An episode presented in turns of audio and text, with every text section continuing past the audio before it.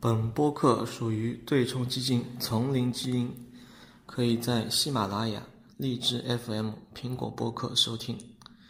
基金情况介绍可以访问网址：三 w dot jungle gene fund dot com 网站地址为 www dot jungle genefund dot com。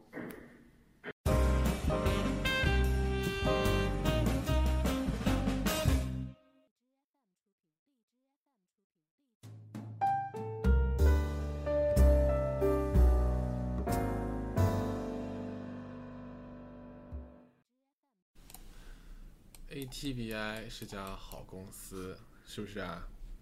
你承认吗？我不承认 ATBI 是家好公司，它是一家老牌的游戏公司。我承认它是老牌的游戏公司，而且我承认它十年前不错，但是我并不是很承认现在它公它底蕴在，对不对？它底蕴在，对它它底蕴是在的。他自己有自己呃，当然他收购了，好像说像动视啊这种这种公司呢，就已经有点非常的呃走下坡路了，包括 King 这种公司对吧？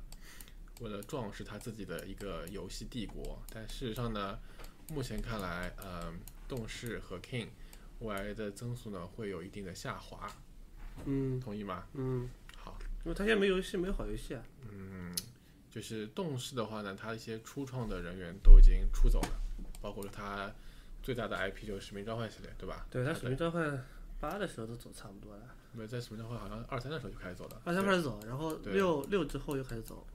所以说它动视的话，未来没有太大的期待，除了它每年会更新《什么使命召唤》之外，对不对？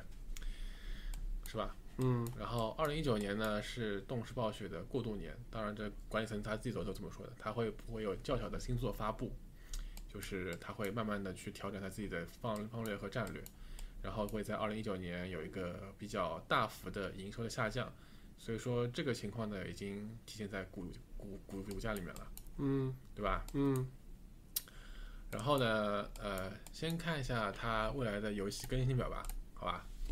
我们打游戏的最关注是这这个，有什么你认识的游戏吗？我都认识。真假的那么厉害？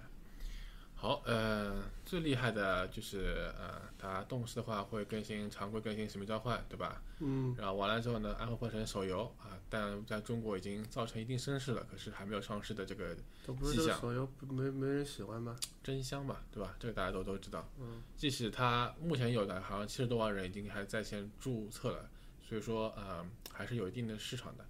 然后接下来的话，它八月份会上市一个呃上是一个呃就是魔兽魔魔兽世界的一个怀旧版，对吧？嗯然后呢，这个也是有一定的市场的。为什么呢？因为它之前呢，呃，这个魔兽世界呢，它会它在呃两年前它关了一个私服，这个私服呢，也就是一个小的一个魔兽世界的怀怀怀怀怀怀旧版。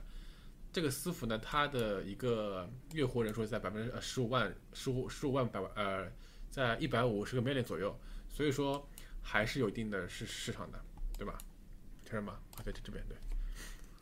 有有八十万注册玩家，十五万月活。对怀旧版的我我私服，然后在一六年被暴雪关停，然后呢，暴雪开始自自己自己做了。然后，但我打我我打过怀怀旧服呀，我觉得怀旧服打的会很难受。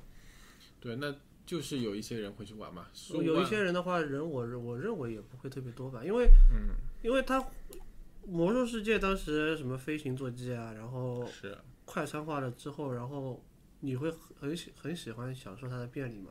嗯那你万一就是说是这关键这个怀旧服就是还是以前那种老节奏，节奏这个游戏非常慢嘛，自己还要跑很多地图，然后去打打怪啊、下副本啊什么的，对啊。但是这样的话能拉多少人呢？呃，从当时的数据上来说呢，数万月活已经很高了。那我们比方说转化率百分百百分之二六六六十好了，差不多有十万人过来。那目前暴雪的它的一个月活人数呢，大概在百在在在在三十万人左右，所以说还是很大的一个增幅。月活吗？对的，暴雪本身的月活它在不断降低嘛，所以说，呃，这是未来一个可期待点。但目前来说，你说你说也没没有错，怀旧服只仅仅是一个 IP 的重新的重重重铸嘛，但是这个怀旧服的话有一个问题啊，嗯，就是说是这个月活的话，是他对自己资金就是说是收入收入上有什么？还是以买点卡为主嘛？对啊，但是我觉得影影响不会特别高吧。怎么说？而且这个游戏是有、嗯是是有那个瓶颈在的，对吧？这个游戏给你打个一年，打个六个月，嗯你打到六十级，然后呢，你还是要回到魔兽世界去。呃不是不是不是不是是这样，就是它会不断的按照当时的一个情况去更新，它的一个世界和目前现有的魔兽世界是分分离开来的。就是说在两个两个角色账户特别相互所独独独立的账户，百分百还原当时我刚上市的这个情况。对，然后你所说的说，万一打六个月、打半一年之后的话，呃，其实这个私服已经创办了两两年多时间了。当时在关的时候还有十五万月活，相信还是有蛮多的国外的那些，尤其是欧洲的那些啊热衷的粉丝会去会去玩的。所以说会有一定期待，但是你说对于营收会有大很大大的一个影响的话，我认为也同意你的观点，对营收的话不会有太大的一个太大的一个增幅，但也是一个好的期待点吧。所以说，你认为暴雪的话，一九年就怎么说呢？东视暴雪就是根据，因为暴雪的话，它刚才也你也说了，就是说是他们的 CEO 认为今年是一个什么年？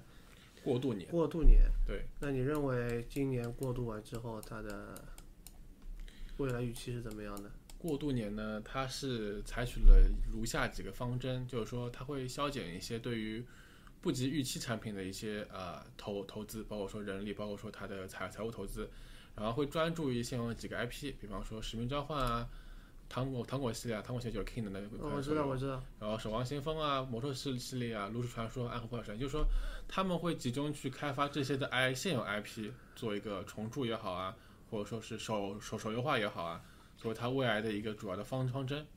对，然后一九年是一个呃，相当于是一个资产重组也好，或者说相当相当于是一个项目重重重组，然后会啊、会会会会让人们就是很少的有有有游戏会发布嘛。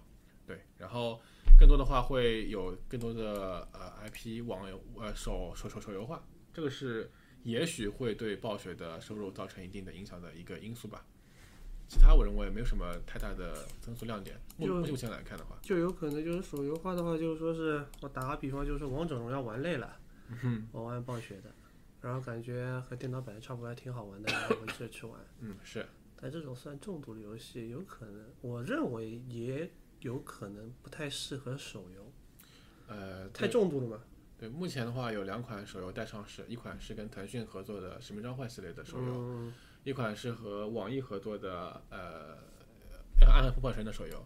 但然后事实上上，快上了。呃，但事实上来说呢，其实两款其实都都都还没上，在中国的话还可能还有存在一些呃审审核风险吧。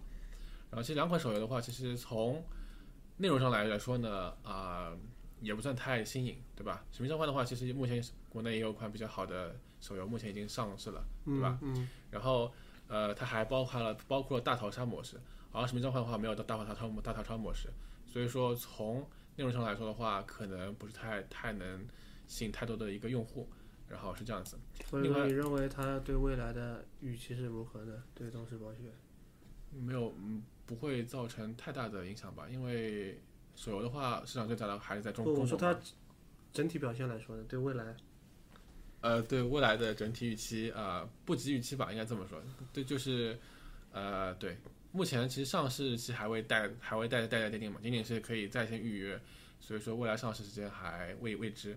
等真的它能上市的话，其实国内竞争的对手也比较多，所以说啊、呃不乐观吧，不乐观。对整体未来预期也不乐观。